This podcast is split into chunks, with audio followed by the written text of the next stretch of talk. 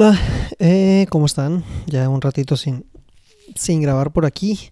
Traigo la intención de hacer esto un poquito más práctico, más dinámico. Eh, estuve batallando mucho en la en agendar las entrevistas y de una se me vinieron varias, entonces tengo que tengo que estar sacando los capítulos un poquito más constante. También es una de las intenciones que tengo para este podcast este, este en este 2020.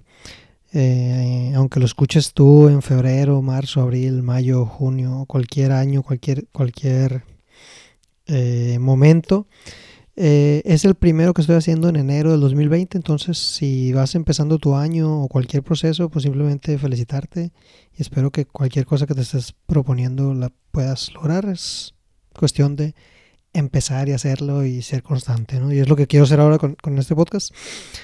Eh, este capítulo me gustó un chorro. Fue con un artista, un artista, una deportista sinaloense de alto rendimiento, Itzel Manjarres. Ella fue competidora olímpica en los Juegos de Río de Janeiro 2016, eh, quedando en cuarto lugar a nivel mundial. No tuvo, no estuvo en el podio, pero, pero fue de las mejores deportistas en su ramo en su área, en su deporte del mundo, ¿no? Eh, tiene una historia de vida muy particular. Por cuestión de lesiones tuvo que retirarse a una edad temprana cuando todavía pudo haber llegado a otro proceso olímpico. Y la conversación fue eh, encaminada como que a sus experiencias como deportista y ahora viviendo esta, esta nueva etapa, ¿no? Como, como eh, mm, ya alejada en la práctica del deporte, pero no en la intención de seguir aportando al mismo. Quiero agradecer a la gente del cuarto piso del PACE, instalaciones del Instituto de Emprendimiento Eugenio Garza Lagüera en Sinaloa. Eh, también a Crisel Monzón por ofrecerme ahí su, eh, una oficina de, donde ellos apoyan emprendedores y proyectos. Tuve la oportunidad de hablar con ellos un día y bien buena onda, se ofrecieron a prestarme instalaciones cuando quiera hacer alguna grabación. Y pues es parte de, de, lo curioso de empezar esto que me ha generado como que... Eh, pues para empezar que tú me estés escuchando en este momento, ¿no? Que eso es como que también ya bastante surreal de, todo. Pero también que otra gente esté jalando y apoyando el, el proyecto. Eh, un amigo, David Loaiza, me consiguió la entrevista con esta eh, deportista, con Itzel. Entonces, eh, pues agradecerles un chorro, ¿no? Y si quieres seguir la conversación, si quieres decirme qué te pareció, estoy en todas las redes sociales como Memo Alvarado. Por favor, tírame un tweet, eh, un mensaje directo por Facebook, cualquier cosa estoy para servirte y pues espero que te guste el contenido de este programa. Muchísimas gracias. 3, 2. Itzel, buenos días. Buenos días. Muchísimas gracias por, por regalarme... Eh, unos minutitos de tu tiempo para, para conocer tu caso. es un, es un pues se va a hacer algo muy curioso de, que se me presente la oportunidad de conocer gente que, pues nunca me había dado la, no, no, tendría la idea pues de ah, conocer a un deportista olímpico o un, un deportista de alto rendimiento, ganador de medallas y todo esto. Y posiblemente por aventarme a hacer este proyecto como que pues han, salido ahí, ¿no? y pues por eso te quiero, te quiero agradecer y, y, también felicitar por lo que has logrado con, con tu carrera. Gracias. Eh, un gusto estar aquí contigo. Sí, pues aquí estamos con, con Itzel, eh, deportista ex olímpica, pero me imagino que sigues haciendo deporte, ¿no? Sí. ¿Qué practicas actualmente? De todo, eh, ciclismo, mm, hago voy a funcionar, sigo enseñando el taekwondo, ya no practicándolo en sí, pero dando mis conocimientos a, selección de Sinaloa para ver si sale algún otro olímpico. Eh, en veces llego a surfear, llego a ir a, muchas actividades deportivas. Eh, lo importante es de que me siga manteniendo activa, pues porque desde los ocho años yo he realizado pues taekwondo y después de mi retiro el mismo cuerpo es el que te exige, te pide desahogarte, así es. Me imagino. ¿Y cómo fue que, que, a los ocho años tú empezaste a hacer este taekwondo? Mm, yo empecé a los ocho años a practicar taekwondo en una escuela cerca de mi casa. Era un salón de fiestas. Yo veía que iban muchos niños, allá niños. Es un deporte de contacto, por lo tanto hay más niños que niñas.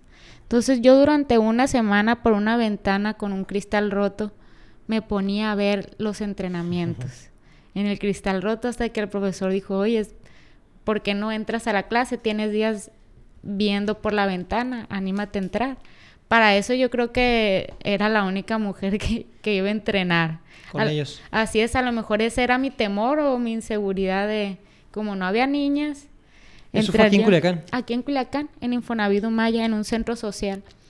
Entonces, ya a partir de ahí mi profe me invitó. Mis papás no sabían que iba a taekwondo. Como yo siempre he sido muy hiperactiva, siempre me gustaba andar en la calle.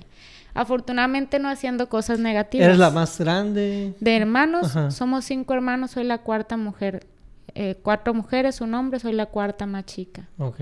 La única deportista. ¿Nadie más? Nadie. de tu familia, tus papás, tíos, abuelos, parientes? Para nada. Soy la única deportista. Chistoso. A lo mejor esa hiperactividad o esa necesidad yo, de yo estar fuera de casa o de querer hacer cosas diferentes fue lo que me hizo a mí realizar el deporte. Ya después del mes que me cobraron mi mensualidad, mis papás, mi papá supo y sí, y sí, de, de a partir de ahí sí, sí tuve apoyo Ahorita tengo 29 años y fue hace un año que por causas de lesiones eh, dejé de competir en taekwondo. sí, y de eso y de eso quería platicar también eh, un poquito más adelante. Eh, ¿Te acuerdas de tu primer entrenamiento? Sí. Me acuerdo, traía un pants. Sí, bueno, ¿cómo se llama el...? el... Dobok. Se llama Dobok. traía un pants, yo estaba descalza, la mayoría traían tenis de taekwondo. Yo no soy de bueno, eh, de, de, recursos medio bajo, ¿no? En veces me llegó a faltar para algún torneo, llegué a botear en la calle, eh, o, me llegaron a mis entrenadores a, a, cooperar o a no cobrarme mensualidades. Y, y, me acuerdo que todos traían sus tenis y yo descalza. Y mi primer clase fue llena de ampollas con sangre, por eso no la olvido. Me imagino que no. Así es. Y me gustó. Yo a partir de ese día dije, ah, me gusta el taekwondo practiqué también muchas cosas, danza, ballet, jazz, teclado, guitarra, en, en programas gratuitos de, de gobierno.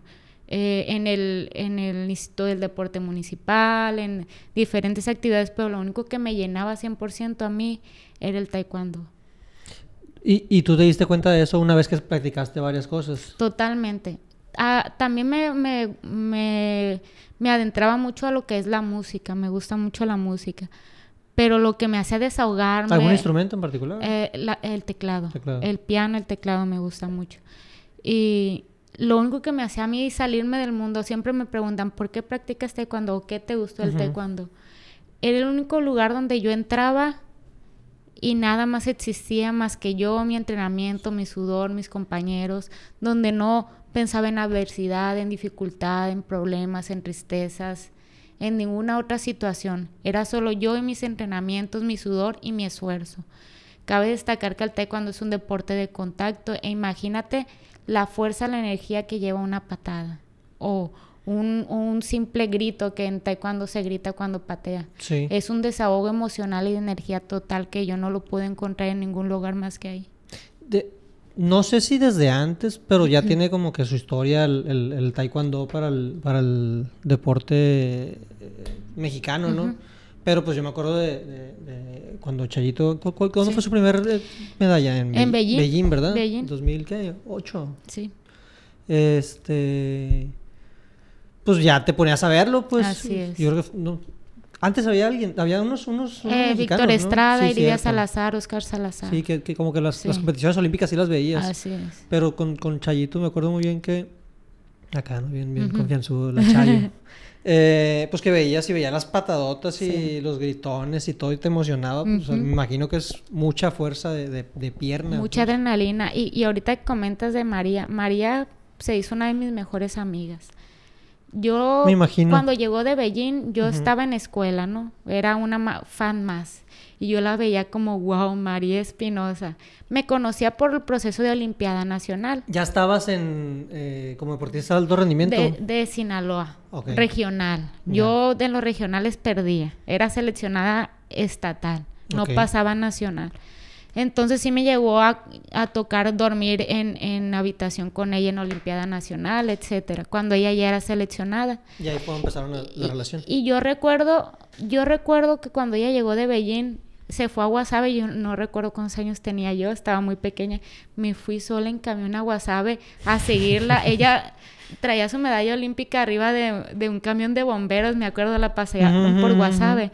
Y yo, tengo, tuve amigos que fueron a la brecha. Yo fui a verla, yo fui a verla y hasta la brecha me fui solita. Era, sigue siendo mi ejemplo María, por situaciones de esfuerzo, dedicación, lo que tú quieras a los 18 años yo me hice seleccionada nacional, me hice compañera de entrenamiento de, ella. Fui compañera de ella en unos olímpicos, en mundiales, en centroamericanos, panamericanos. Y fue mi compañera de, habitación en México. Nosotros entrenamos en México toda la selección nacional. Cuando tú ganas... ¿Compartía entrenador?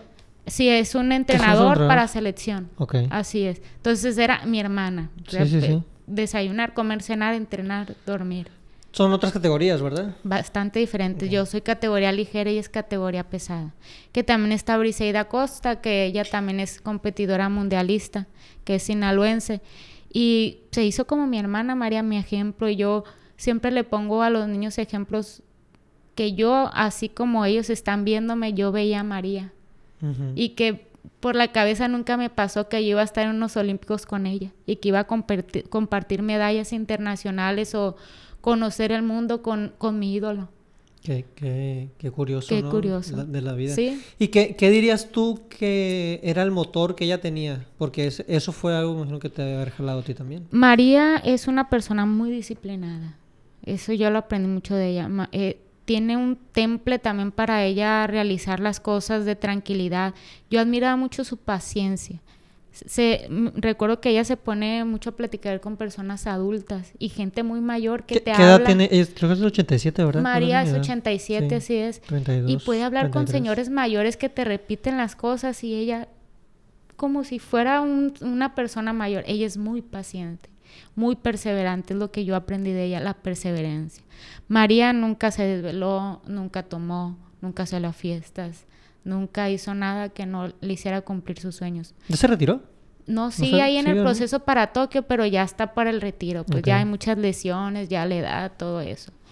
Y la situación aquí es de que un deportista olímpico, olímpico te puedo decir, porque mundialista sí puede llegar a, tener una medalla, una persona que pues tiene también estilo de vida normal. Pero pienso que también a mí lo que me ayudó a ser olímpica fue lo mismo disciplina. Cambiar mi estilo de vida. Yo jamás, o sea, me he tomado a ahogarme, he salido a fiestas, me, jamás me he comportado como una persona joven. Sí, sí, sí. Y, y, porque nuestro estilo de vida es diferente y nuestros Pero sueños tú, son tú decidiste tomar esa, ese camino. Así es, mis sueños, mis objetivos. Y ya que estás adentro de algo que te motiva a ser mejor persona, que te hace desahogarte, pues no te puedes salir de ahí. Siempre he dicho que el deporte es como una adicción. Es una adicción que no puedes dejarla de hacer, de hacer, de hacer, y que, porque te causa placer, te causa satisfacción. De esas adicciones positivas, ¿no? Así que, es. Que, a veces se, se, se, malentiende el término por lo, por lo negativo, pero... Así es. Pero pues es muy positivo si te está llevando a, a, lograr lo que, lo que tú quieres, ¿no? ¿Tú cómo, o qué, qué dirías que es la disciplina? La disciplina es ser constante, eh, tener reglas, esforzarse, ser paciente y lo más importante es saber tener límites. Si tú no tienes límites no eres disciplinado, porque hay veces que haya situaciones o cosas que te quieren hacer pasar tus límites y esos límites que tú sobrepasas hacen que todo se rompa. Y, y, para mí eso es la disciplina, tener un límite de, algo. ¿Y tú cómo llegaste a definir esos límites? El taekwondo a mí me ha dado todo lo que soy como mujer, en, en valores, en respeto, en disciplina. Es un arte marcial. A nosotros nos decían que estuviéramos callados hasta una hora, nos ponían a meditar o, o si hablabas o te reías, te ponían con libros en la mano, eh, hincado, a aguantarte una hora en los entrenamientos. Pues. Si no cumplías con lo que te Así es, o sea, es dedicación, respeto a, a, tu entrenador, no puedes faltarle al respeto, ir uniformados, llegar antes al entrenamiento, todo lo que soy ahorita como mujer, que se ve reflejado ya en lo profesional como, como estudiante, como trabajadora, ha sido por el taekwondo. Y, y eso te ayudó a poner los límites. Y me imagino que para, para poder llegar a ser pues un competidor olímpico, pues hablando de los mejores del mundo, pues, o sea, más de 7 billones de personas que somos. ¿Cuántos, cuántos hay, por ejemplo, en, taekwondo en tu categoría? Fíjate, de Culiacán soy la única olímpica en la historia de Culiacán. En Sinaloa somos cinco olímpicos. Somos cinco. Yo hasta el momento no concibo que soy olímpica. De, sí, es que matemáticamente está muy cabrón. ¿Por pues. qué? Porque yo siempre lo he, trabajado para cumplir mis sueños y como que se dio. Mi disciplina y mi constancia dio eso. No fue fácil para mí porque yo no era muy buena disciplinada, constante y perseverante. Eso pienso que es lo que a mí me caracteriza. O sea, tu esfuerzo pues. fue más valioso que la técnica que tú tenías. Es. Yo veía compañeros entrenar y decía, wow, y yo así pues flaquita y, y unas patadillas ahí, ¿no? Pero fue mi constancia y mis ganas de, de ser Y esos compañeros con buena técnica no tuvieron el esfuerzo y la disciplina para poder llegar a ser lo que pudieron haber sido. No fueron a juegos, muchos no fueron a juegos. Personas que yo vi que cuando yo llegué, que ahí estaban y yo los veía como, wow, mis ídolos, ninguno fue. Ninguno fue y yo tengo más medallas que ellos. Pero pues alguno que otro se iba de fiesta, este, etcétera, ¿no? Pues yo siempre he sido disciplinada en ese aspecto. Y esa disciplina, que digo, me queda claro que, que, en el taekwondo se formó. ¿En tu casa también había algo así de eso? ¿O había, una, había algo como que dentro tuyo que dijiste, pues no sé si, si lo logre, pero pues de perdida quiero eh, cambiar la situación que tengo en casa o algo ahí que te haya movido ya más personal? Mira, mi situación familiar es un tema muy peculiar y que ya hasta el momento a mí no me no me da pena comentarlo, ¿no? Porque pienso que eso puede motivar a personas. Yo me salía de mi casa porque mi papá eh, llegaba borracho, en veces drogas, etcétera. Entonces, ¿qué quería yo? No estar en mi casa. Por eso hice ya, ya danza, ballet, teclado, taekwondo, ajedrez. Yo no quería estar en mi casa. Yo podía estar toda una tarde fuera de casa y no sabían o sí a lo mejor sí sabían, pero pues yo era libre y yo no llegaba a mi casa y era como que te pones los audífonos y a dormir yo quería desconectarme de, mi entorno familiar, pues. Sí, yo recuerdo, y, de hecho la adicción es una enfermedad, es algo que yo aprendí, es una enfermedad, pero pienso que habilidades que yo tengo, porque antes de que mi papá decayera tanto las drogas, yo me acuerdo que él trabajaba, siempre tomó y siempre usó drogas, pero a un cierto nivel en que ya decayó, yo recuerdo que antes él me exigía me exigía, cámbiate bien o, o este, eh, cuando hacía tareas, si me pasaba un palito, me regañaba, etcétera. Fue un poco tiempo, unos dos años, lo que me tocó de exigencia así. Pero esa misma adversidad que yo tuve en mi casa, pienso que era lo que me motivaba a mí para yo no estar en casa para entrenar, para desahogarme, para liberarme y para ser mejor. Claro. Totalmente. Eso, eso yo no cambiaría mi vida para nada, o sea, mi situación familiar para nada. Sí me costó más, en veces sí me daba mi papá o mis hermanas, pero otras veces que no había. A veces que no había ni siquiera para las tortillas y que tenía que hacer mis profes me completaban para un torneo o hacía vendía en, vendía helados, palomitas en mi casa. ¿No trataron de alguna forma como de de persuadirte o quitarte la idea de ese sueño. Sí, sí, porque yo era mal y perdía. Y yo recuerdo una vez que fui a un nacional y fue mi papá por mí. Él ya estaba más metido en lo que las drogas. Yo no sabía si me iba a recibir bien o si me iba a recibir mal, pues. o sea, si me iba a agredir o si me iba a tratar bien. Y me dijo que, que era una chingadera, que no servía para nada, que que puro gastar dinero, que mejor me saliera. Nunca se me va a olvidar ese día. Yo al otro día me paré y me fui a entrenar. Y me desmotivó totalmente ese día de que yo no servía para nada, que era bien mala, etcétera. También me tocó una vez que fue mi mamá, creo, y mis hermanas a un torneo, yo estaba pequeña. Yo he sido, había, era más delgada y yo pateaba y me caía porque no tenía fuerza. Sí, habilidosa porque estoy larga. Entonces se rieron de mí porque yo me caía. Y yo les dije, nunca en mi vida vuelvan a ver, estaba pequeña, vuelvan a venirme a ver pelear para que se rían de mí, les dije. Y ya no fueron. Hasta un centroamericano fue mi mamá y mi hermana, que, que Juegos Centroamericanos en Veracruz, que obtuve oro ahí. Y, y eso es lo mismo que me motivaba. Me motivaba, me motivaba, me motivaba. También, por ejemplo, como licenciada, tengo dos licenciaturas y una maestría, estoy estudiando doctorado. Educación física. ¿Qué dicen la licenciatura de educación física? Ah, es nada más para aventar la pelota. O hay puros hombres en la licenciatura de educación física. No vas a hacer nada siendo licenciada en educación física, no vas a ganar. Soy maestra y enseño. Y pienso que es de las profesiones más bonitas que una persona pueda tener. Habiéndome juzgado personas antes por entrar ahí.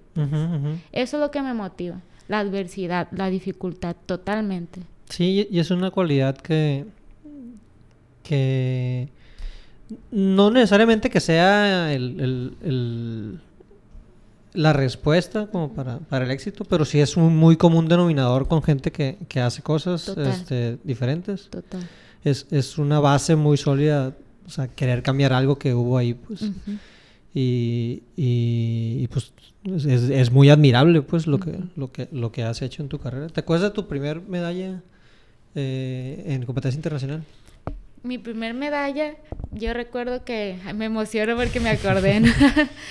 eh, vieran los ojos ahorita, ¿cómo se En el 2010 fue cuando me hice seleccionada nacional. Fue mi primer oro nacional, habiendo perdido muchos años atrás. Yo fui campeona nacional ya de juvenil adulto, siendo que un niño en Olimpiadas Nacional ya te da medallas y yo mala, mala. Por ejemplo, eh, María ya desde chiquita fue campeona. ella, tuvo ella no era muy buena, pero ya cuando ya la integraron de juvenil a selección nacional, ella desde los 15 años se fue a selección. Okay. Ya empezó a agarrar medallas en Olimpiada Nacional. Yo, que una plata, que otra vez a siguiente nada, etcétera. Muy voluble.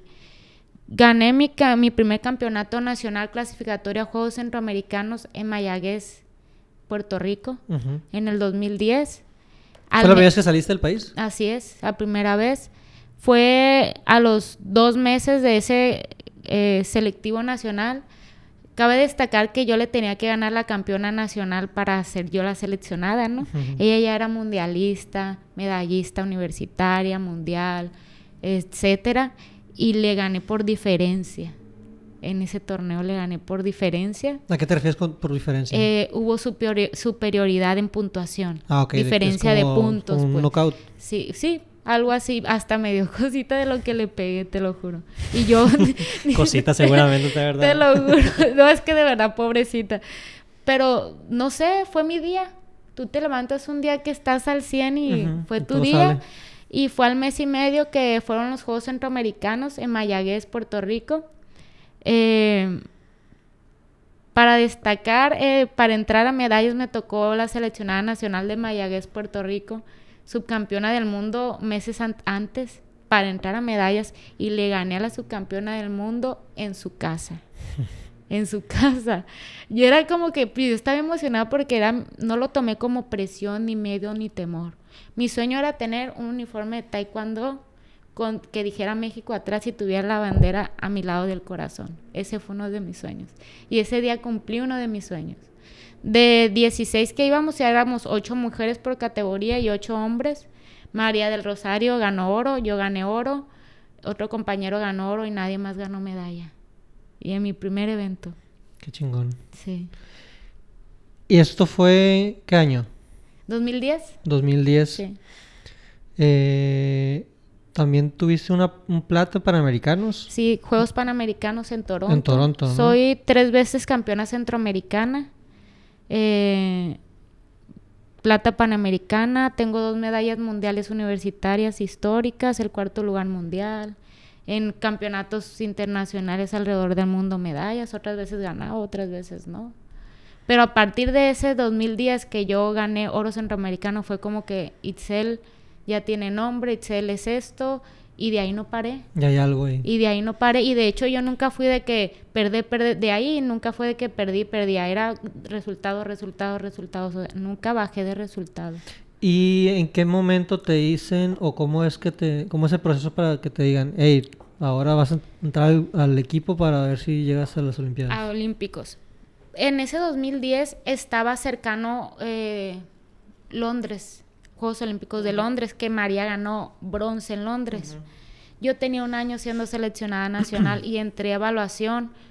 Con, la federación escoge categorías prospectos a medallas, solo dos de ocho. La de María y la mía, que había otra muchacha que era mundialista.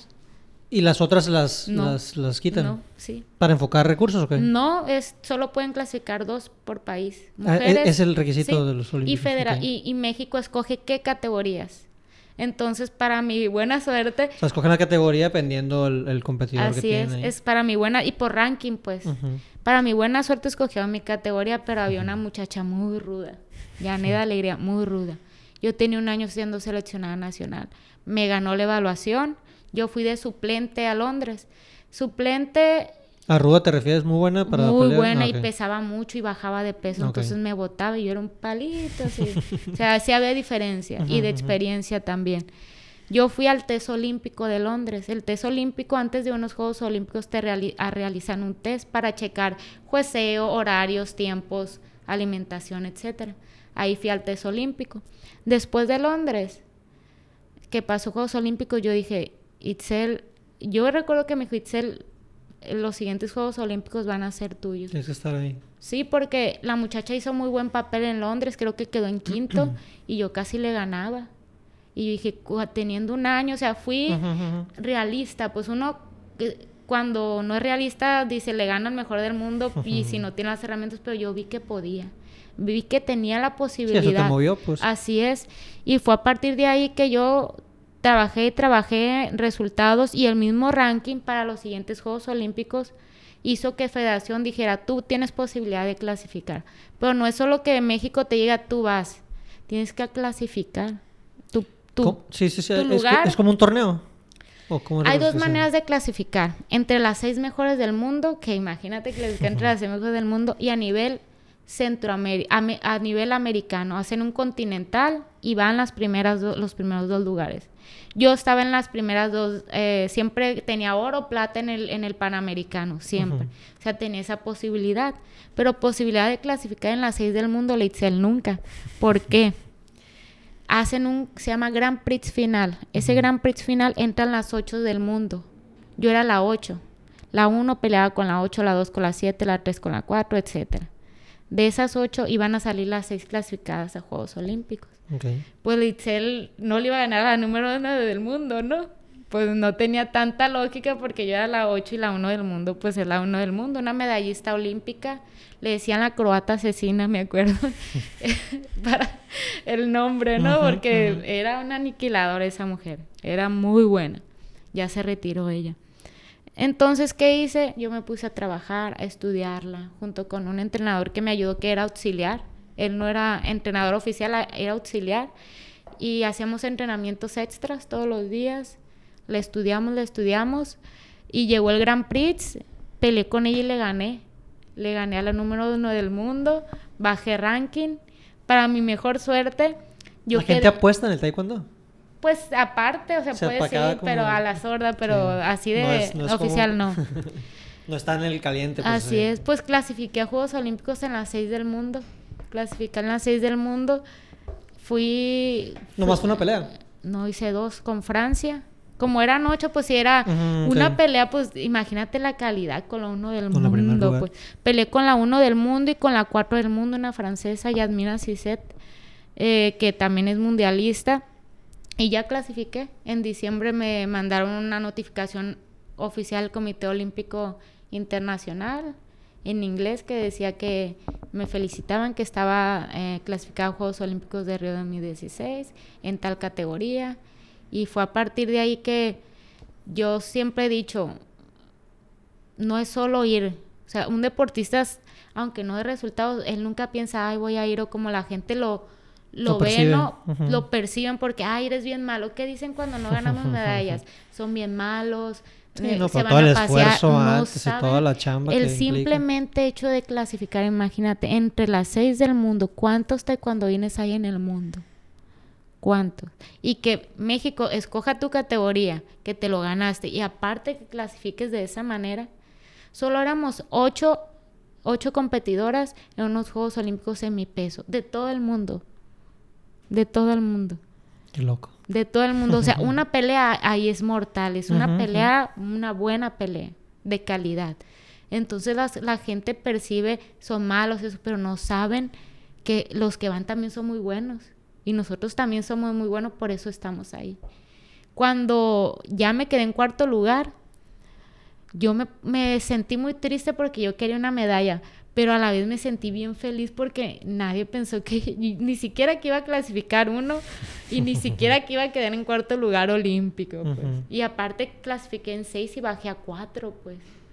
O sea, yo clasifiqué en sexto y me quedé en cuarto. ¿Cómo, es, ¿Cómo son las llaves ya dentro de las Olimpiadas? ¿Igual por ranking? Igual, igual por ranking. Entonces peleaste contra los con primeros. Con pues. las primeras. ¿Y ganaron oro la que te ganó? ¿O no? La ganó bronce, pero ahorita ya está ganando mucho oro ella. Ok. Está en su proceso. Así pues. es, así es. ¿Y la experiencia que fue ir para allá? O sea, con la, con la, ¿cuántos deportistas mexicanos van o fueron esa Fuimos vez? como 120 por todos los deportes. La experiencia pues es mágica, es una es como una colonia de deportistas, hay edificios, tal edificios para México, para Colombia, para Alemania, para Holanda, los acomodan por continentes. Están por país, pues. Así es, hay villas de convivencia, de juegos, hay villas de terapia, de medicina, villas de teatro, es como una mini ciudad y, y de hecho vi a, a Bolt en el comedor, imagínate, yo no podía creer que estaba en Y casual, ¿no? Así como... No, pues con todos tenemos nuestro uniforme así deportivo por país y, por ejemplo, los de Italia traían Ferrari, marca Ferrari. eh, los, patrocinan? Sí, Estados Unidos creo que traían Under Armour y Nike. Y así diferente el de nosotros no, tenía marca. ¿No, no, se no tenía marca el de nosotros.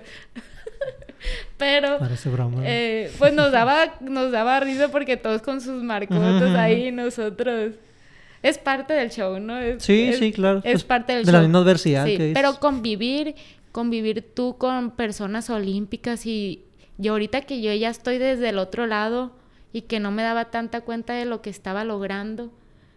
Y, y, hasta la fecha, o sea, yo no concibo que soy olímpica y que gente que salgo y me conoce, yo voy como Sí, sí, sí. O sea, yo voy como si nada por la vida porque, no sé, como que yo no lo vi como que algo que no se puede lograr. Yo lo vi Tú estabas viviendo tu, tu momento. Pues. Así es. No necesariamente... Sí, y fue una experiencia de verdad de las más bonitas de mi vida.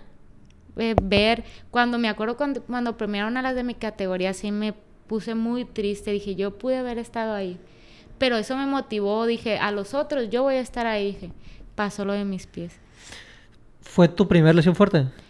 ¿O ya has tenido una Nunca me lesioné, es un deporte de contacto. Sí, la nariz, de las patadas, alguna... Fracturita o así. Sí, me acuerdo que una vez yo sentí que me pegaron un rozón. Y le dije, doctor, le dije, creo que me lastimaron la nariz y se me enchecó poquito. Para mi buena suerte, en otra competencia, una cubana me pegó del otro lado y me la acomodó. Eso fue lo más grave que tuve y ni siquiera fue cirugía ni nada. Y yo nunca me lesioné, ni me fracturé, ni me esguincé. Y fue en ese proceso para Juegos Olímpicos. ¿Cómo tuve yo ese ranking 8 del mundo para poder clasificar al Grand Prix? Tuve que competir. La competencia, la competencia te da ranking. Competí hasta dos veces por mes. En Kazajistán, en Rusia, en Uzbekistán, en Japón, en donde sea. Tenía que dar peso. Yo te peleaba en 49 kilogramos con unos 71 de altura tenía que ser dieta, deshidratarme, como los devots. ¿Y, no te convenía subir de peso o qué? Mm, si tú tienes un ranking en una ah, categoría, no. Ya, tienes que mantenerte. Y eso pienso que me afectó demasiadísimo, pues. Que es parte del deporte de alto rendimiento. La gente no lo ve, pero para un deportista de combate, así es. Te matas dando el peso. María es natural. Ella por eso aguantó más, ha aguantado más. Ella es peso natural. Yo sí tenía que bajar. Entonces imagínate dos veces por mes competir, viajar, el jet lag, el cambio de alimentación, todo eso. En mi última competencia que, fue en, en Kazajistán para conseguir puntos, tenía que ganar bronce para yo estar en las 8 del mundo y poder ir a ese Grand Prix. Eh, agarré la medalla y salí y me desmayé. Me desmayé. me desmayé del, esfuerzo, de, todo, así es, me desmayé. Y, y, no reaccionaba, duré como 20 minutos así. Me acuerdo que me pegaban cachetadas y yo quería hablar. No, no podía. Pero en, el, en la pelea, ¿todo bien? No, pues sí veía como doblecito, pero ya cuando salí, pues lo, lo logré. O sea, ya descansaste el cuerpo y te ya pues. descansé el cuerpo y, y, así esa fue la manera en que yo, que yo clasifiqué, pues. Pero, este... ¿Y cómo te lesionas el, el talón? ¿Cómo me lesioné? Sobreentrenamiento fue lo mío.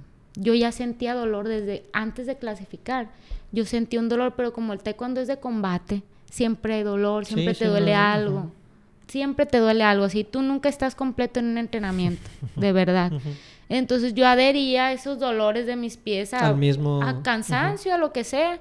Y tengo fotos y videos que estoy vendada desde antes de clasificar.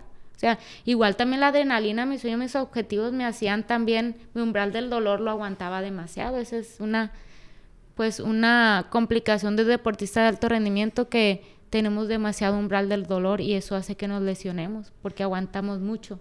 Y me imagino también que hay una parte psicológica ahí de que te aferras, pues, Así a como que y ya esto no me va a detener, pues. Cuando dije esto no es normal, no es normal, este, sí me, me, me empezaron a vendar más, más específico.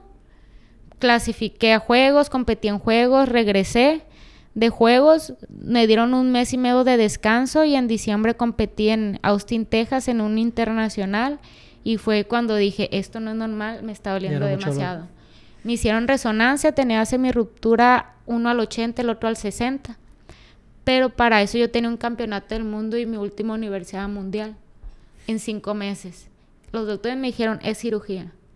O sea, es cirugía. Y yo como tenía esos otros dos eventos, eh, pues hablé con los médicos y, bueno, pues hay que rifárnoslas con cuidado. Yo sí caminaba hacia un saltito y se me podía romper, pues, pero yo trabajé el área psiquiátrica, el área emocional, mental para controlar el dolor. Y, y eso no es eh, responsabilidad de entrenador. O sea, no te puede haber hecho, ¿sabes qué? También fue mía. O sea, sí, fue, sí, fue, sí hay mucha... Fui egoísta. Fui egoísta con mis sueños, con mi pues con, por querer hacer las cosas.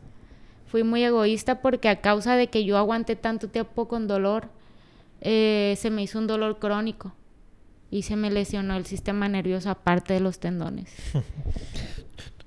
Digo, ya hablar de supuestos está de más, ¿no? Siempre, pero, pero pudiste haber pausado y, alargado un poquito más tu carrera. Así es, lo, puse, lo pude haber hecho, lo pude haber hecho totalmente. Pero como venía de juegos ya traía el ritmo, el Sí, no, lo viste como tu momento. Sí, pues. así es, así es. Y bueno, este, pasando adversidades, dolores, me recuerdo que sentía que me daban martillazos en los pies. Tenía que irme media hora antes del entrenamiento a ponerme con pomada caliente. Cuando salía en hielo, ya había veces que de tanto dolor no soportaba el hielo fue mucho desgaste emocional. ¿Cuánto tiempo fue eso? Como siete meses. Siete meses, sí. Siete meses que fueron eternos. Aparte yo tenía que dar el peso y ya no podía correr. Y me ponían las elípticas con térmicos y todo a sudar después de entrenar. después de entrenar. Y competí en el campeonato del mundo, me quedé en cuarto lugar. ¿Ah, me frustré tanto. Yo nunca había llorado. Y en ese campeonato del mundo fue en Corea salí de competir y lloré porque dije, tanto que te esforzaste, tanto que te dolió tu cuerpo y perdiste. Y ya cuando reflexioné dije, no manches, con tus pies casi rotos tuviste cuarto lugar del mundo, ¿no? Sí. Pero pues un metal es un metal y tú quieres algo colgado en el cuello, ¿no? Sí, eso es, mejor que es la parte de validación de todo el esfuerzo. Pues. Y ya fue al mes y medio que fue la Universidad Mundial en Taipei. Igual con los pies más rotos que los como los tenía. Yo ya habíamos programado mi cirugía para llegando de ese Universidad Mundial operarme. Eh, para entrar a medallas me tocó una japonesa que ya me había ganado por nueve puntos. Eh, Antes. en- antes, en un campeonato del mundo, dije, ay, Ah, ¿qué iba a pies rotos, pies rotos, te, va, te vas a pelear con una que ya te ganó una vez. Pero fue eso lo mismo que me motivó mis pies, fíjate. Ya cuando estaba peleando con ella y mi- sí me iba ganando, y dije, Itzel, estás aquí porque te esforzaste, los pies te duelen. Como que me hizo una introspección mientras estaba tirando patadas y le gané por seis puntos a la japonesa, agarré medalla mundial universitaria, histórica, y, y ya la que sigue me presenté, ya no pude patear. O sea, sí, como que me movía, pero ya me- una niña chiquita, me acuerdo, o sea, yo pude haber ganado otra medalla, pero ya no podía patear. Sí, no, pues así como. Y, y de hecho, llegando de Taipei, fue cirugía, me operaron mi primer cirugía. ¿Qué pasó? Mi cuerpo rechazó el material. Soy de esa excepción de los médicos de cirugías. Me hicieron una cirugía de mínima invasión y me pusieron como un cordón por dentro. Me lo rechazó, me hizo quistes Mm. a los cuatro meses a operarte. se me tronó el, el, la- el del tobillo en- por yo también esforzarme caminando. Totalmente ruptura de peroneo astragalino. Ahí ya llevaba dos cirugías. Ahí ya me intervinieron de nuevo con otras dos y con el tobillo. Me abrieron todo, me pusieron grapas. Estuve tres meses en silla de ruedas. Casi cuatro. Y terapia, terapia, y terapia. Y, y después la rodilla me tronó, el lateral. ¿Por la misma consecuencia de esto? O... Mira, yo si te hago un ejercicio de mucho esfuerzo, tengo secuelas, pues. Tengo que cuidarme por el resto de mi vida. ¿Por qué? Porque un deportista de alto rendimiento no hace nada pues. sano. Eh, yo como educadora física, edu- maes- eh, licenciada en educación física, yo sé que deporte es bueno, actividad física es bueno, alto rendimiento no es bueno. Siempre va a haber lesión, siempre va a haber secuelas. Un deportista de alto rendimiento que se retira engorda, le dan problemas en el corazón, tiene lesiones, así es. Y yo, esa es la consecuencia de lograr mis sueños. Esa fue la consecuencia. El cuidarme por el resto de mi vida.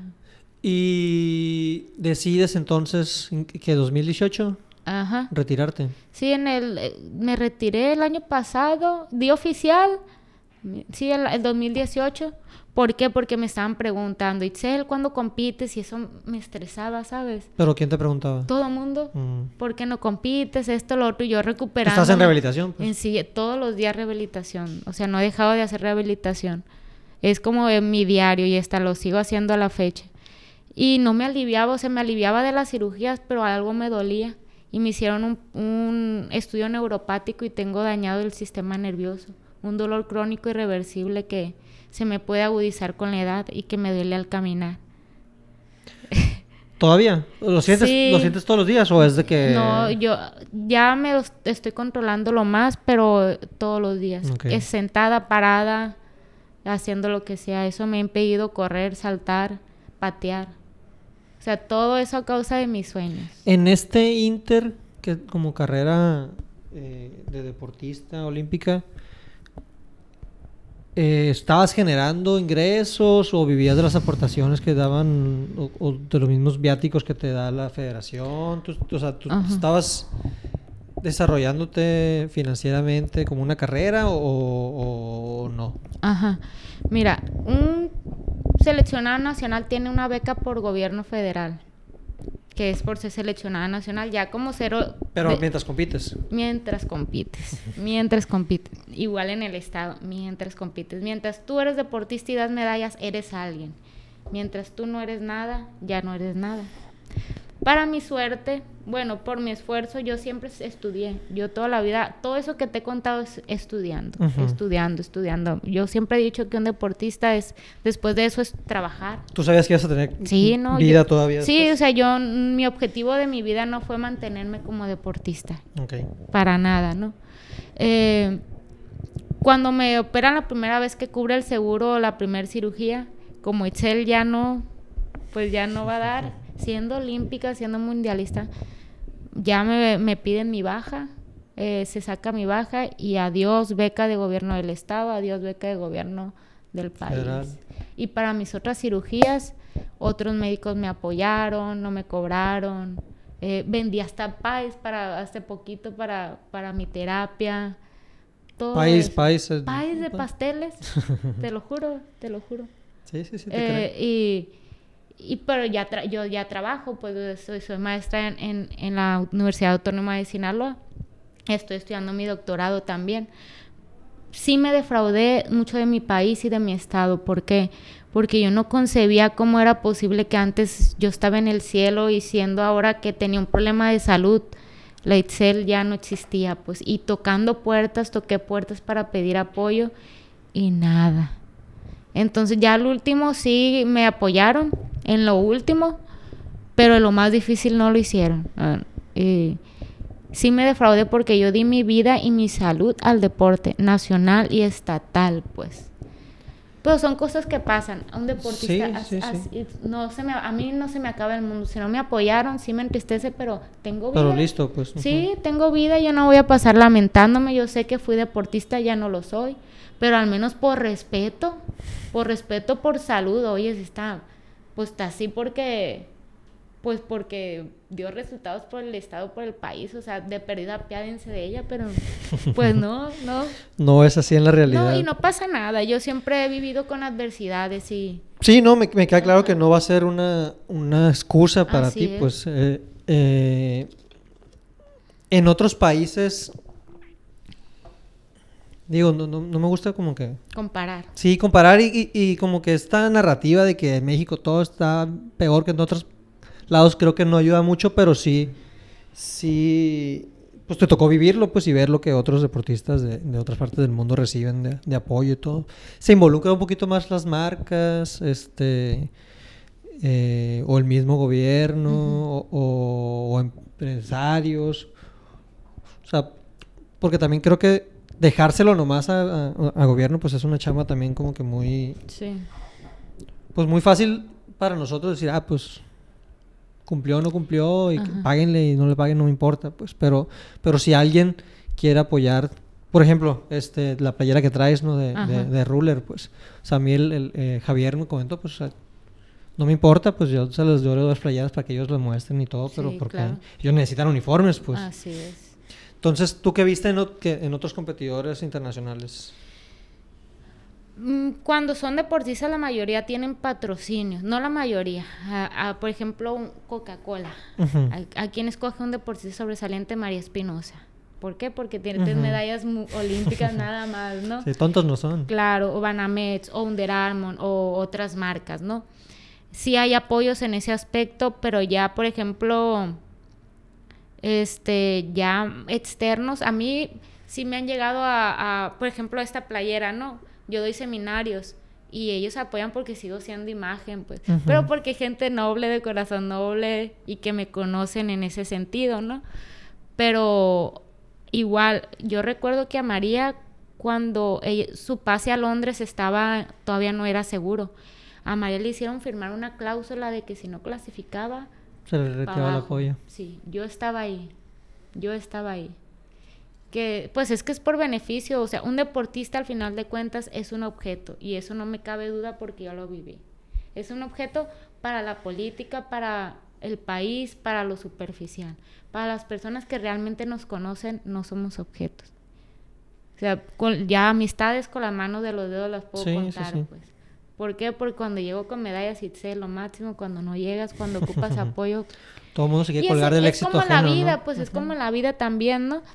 Pero eso eh, es lo mismo que te comento que me motiva. Ahorita mis terapias es por quienes, yo les debo la vida es por quienes porque todas mis terapias de casi tres años ahí voy y no me cobra nada, pero porque soy imagen, pues ve, ve gente que voy yo y, ah, tú eres la deportista olímpica que me conocen o, o amigos, ay, ¿a dónde voy a terapia? No, pues ahí está padre. O sea, me han ayudado a hacer, a, a salir adelante con mis lesiones. Y en ese tipo de, de, patrocinios a mí sí me han apoyado a nivel Sinaloa. Ok. A nivel Sinaloa. Y, y ahora, pues que dices que tienes 29 años, ¿no? Pues todavía un chorro de años si todo sale bien, ¿no? De, de vida. Yo creo, creo, que los de perdí ahorita, los 30, como que antes no se veía, pero pues ahorita es una tercera parte de la vida si te, si te cuidas y hasta más, hasta menos, perdón, si, si, si te cuidas y llevas una vida sana, si no pasa ningún accidente ni nada raro. Eh, ¿qué sigue para ti? Dices que estás estudiando eh, y estás dando clases, pero, pero ¿qué te ves haciendo algo involucrado con el deporte? Me queda claro. Pero ¿qué sigue para ti? ¿Qué te gustaría? ¿Qué has pensado? Estoy cumpliendo mis sueños. Sí caí como en un tipo de dificultad emocional por mis lesiones. Por... Una especie de depresión. Sí, sí, fue una depresión, sí, muy segura. Que de hecho me fui de aquí porque me sentía ahogada. Porque yo cumplí mis sueños a los 26 años. Y ya no sabía qué ser ni qué hacer en mi vida. Pienso una edad curiosa, ¿no? Pienso que, a todo el mundo le llega a pasar, ¿no? Y yo, yo dije, ya fui lo que quise ser, ahora qué, qué puedo ser en mi vida, ¿no? Y fue en una introspección, en un momento de calma en que yo dije, ¿qué me hace feliz y qué, qué es lo que quiero ser? ¿Qué me hace feliz y qué me ha hecho ser lo que soy el taekwondo? Yo quiero estar siempre cerca del taekwondo. Voy, ayudo a los de selección de Sinaloa eh, como entrenadora. Eh, no me pagan, pero según ya voy a entrar de entrenadora, pero así ayudar. Yo siempre he dicho que mientras una persona tenga techo y tenga que comer, nada más necesita. Y ya sé qué quiero ser y estoy cumpliendo lo que quiero ser. Quiero ser maestra y entrenadora y es lo que estoy haciendo. Puedo tener, yo sé que con mi preparación y con mi capacidad que tengo de conocer los deportes, algún puesto deportivo, directivo, pero te digo la verdad, no me llama nada la atención porque a mí me gusta enseñar. Es mi pasión enseñar y pienso que cuando alguien encuentra lo que la apasiona en la vida y lo hace en la vida diaria ya no es un trabajo.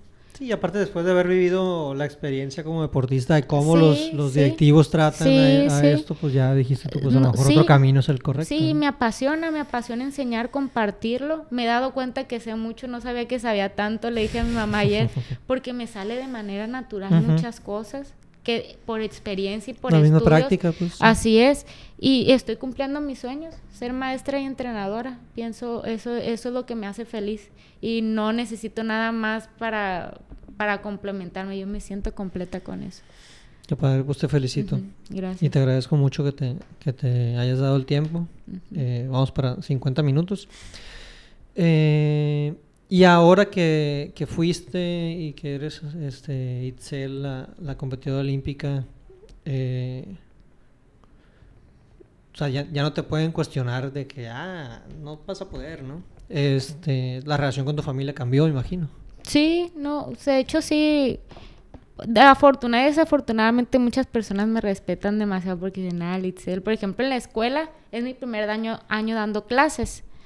Eh, pero he dado conferencias, pláticas, o sea, que estar en un aula para mí no es como algo de nervio, temor. Nervio, temor es competir, ¿no? y, y, con el pie roto, aparte. Sí, y todos me respetan en ese sentido porque saben que tengo la preparación, saben que yo me gané estar ahí, no es de como que, ah, te voy a dar trabajo, no. Saben que yo tengo la capacidad y la preparación. Y en mi familia, pues se dieron cuenta que, que logré mis sueños, mis objetivos, que pues que siempre he sido una persona yo de dedicación y de esfuerzo, pues. Y yo siempre he dicho que de hambre no me muero, o sea, sacas trabajo porque saco trabajo porque a mí me gusta luchar y esforzarme y eso ya lo han valorado mucho. Qué bueno, qué bueno. ¿En Culiacán sí te quedas? Sí, me gustaría, me gusta mucho Mazatlán. Mazatlán. Ensenada. Mazatlán y Ensenada, me gustan mucho los lugares de calma, de mm. calma. Pero soy feliz aquí, estuve 10 años en Ciudad de México encerrada entrenando y, y aquí es una ciudad pequeña, es un ranchito, todo el mundo se conoce, pero eh, me siento bien. Me siento bien estando en donde, donde yo nací. ¿Dónde eres? Qué bueno. Sí, tiene, lo suyo Culiacán. yo, yo, yo viví dos periodos fuera, uno en Estados Unidos, otro, otro en la Ciudad de México. Eh, y en un principio sí era como que, ah, me quiero ir, como que siento chico, ¿no? Pero, pero, pues es que tiene todo, pues, la neta. Tiene todo y la familia. Y, Así es. Está muy padre, la verdad, No más que, pues, hay que, hay que echarle esfuerzo, como es. Pues Giselle, muchísimas gracias. No sé si quieres agregar algo. Si alguien quiere este, saber un poquito más de ti, donde veo que usas Instagram, no sé si tengas tu página de Facebook, Twitter o algo que puedas compartir donde la gente te pueda contactar. En Instagram se llama Itzel Manjarres B. Ahí subo cositas, actividades que hago. Eh, quien guste motivarse algún día. Me gusta mucho motivar porque pasé adversidades y me gusta que personas vean que se pueden cumplir las cosas, ahí me pueden escribir cualquier cosa. Eh, Eh, yo no tengo problema en platicar con cualquier persona que ocupe de mi ayuda. Ya está. Pues muchísimas gracias a, a- nuevamente, Itzel, y pues a cualquiera que esté escuchando, gracias por seguir por acá. Gracias a ti por invitarme. Hasta luego. Sí.